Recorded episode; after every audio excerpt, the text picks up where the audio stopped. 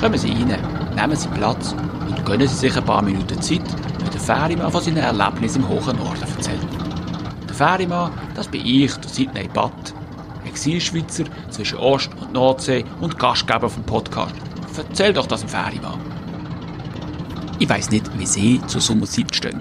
Lohnt sich der Aufwand, die Uhr eine Stunde vor und nachher wieder zurückzustellen? Oder wäre es nicht besser, man würde die Uhr einfach Uhr sein und der Zeit ihren Lauf lassen? Wobei, was bedeutet das genau? Wer bestimmt denn eigentlich, wenn es Mittagszeit hat, weil die Sonne im Zenit steht? Gut, das mit dem Zenit kann man natürlich auf einen Millimeter genau messen und berechnen. Allerdings ist das alles abhängig vom Tag, an dem die Messung vorgenommen wird und vom Standort, an dem der Zenit bestimmt wird.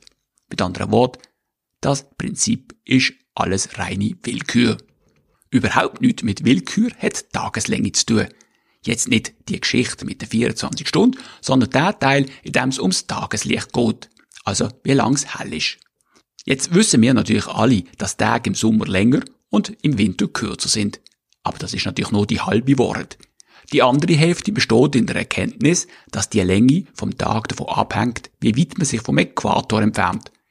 Im Sommer bedeutet das, dass eine größere Distanz zu längeren Tagen führt.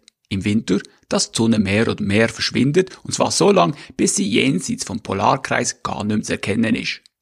Jetzt sind wir hier im echten Norden, der neuen Heimat von mir im Ferienmann, noch ziemlich weit weg vom Polarkreis. Trotzdem sind auch hier Tage im Winter deutlich kürzer als, sagen wir einmal, in Luzern. Und das ändert auch durch den Klimawandel nicht. Immerhin das. Na jo, ich will es nicht jummern, auch wenn das für uns Ferienmänner die Arbeit spürbar erschwert. Denn wenn man in der Nacht, also am 8. Uhr Morgen, mit seiner Fähre auf dem Kanal übersetzen will, sieht man dort nichts. Absolut nichts.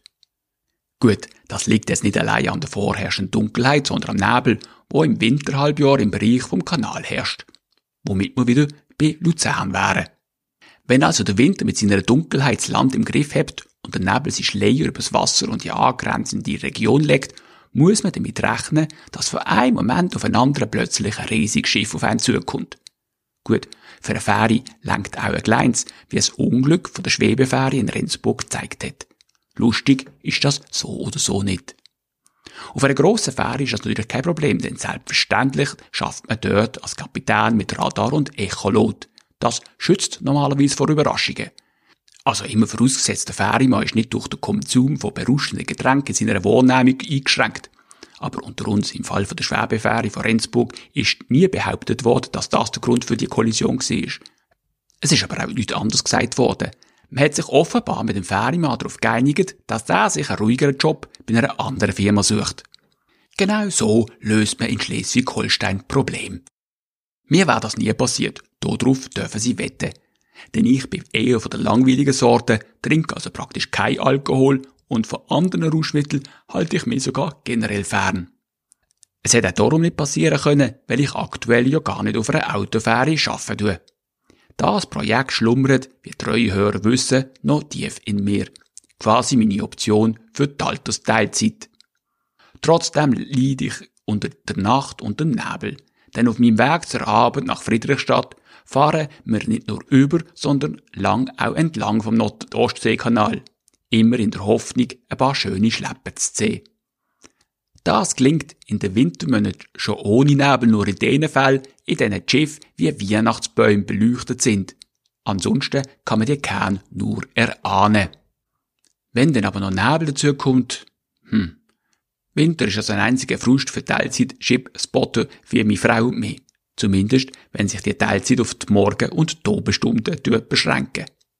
Im Sommer hingegen ist das gar kein Problem. Denn jetzt verwandelt sich nämlich der Nachteil von der breiten technischen Randlage in einen veritablen Vorteil. Und das mit oder ohne Sommerzeit. Denn rund um die sommerliche Sonnenwende wird es hier nämlich gar nie richtig dunkel. Gut, Nacht wird's schon. Wir sind ja, wie gesagt, noch weit weg vom Polarkreis. Aber eben nicht stockfinstere Nacht.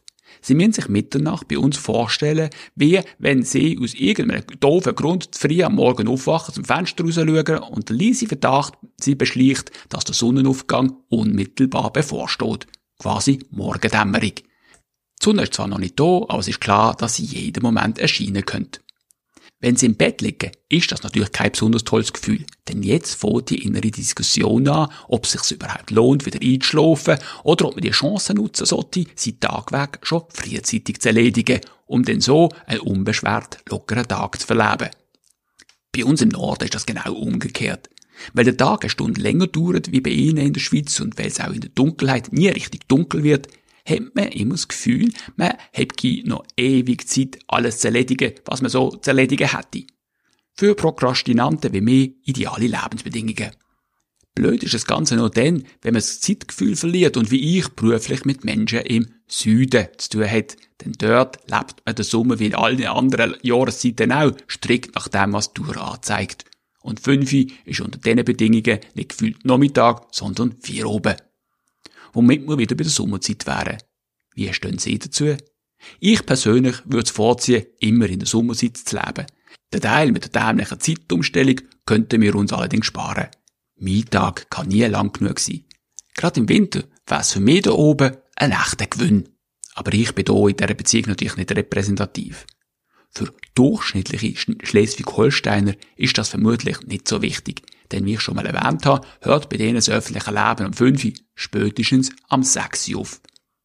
Jetzt, wo ich den Text einrede, ist es noch lange nicht 5 Uhr. Fertig ist der Beitrag aber trotzdem.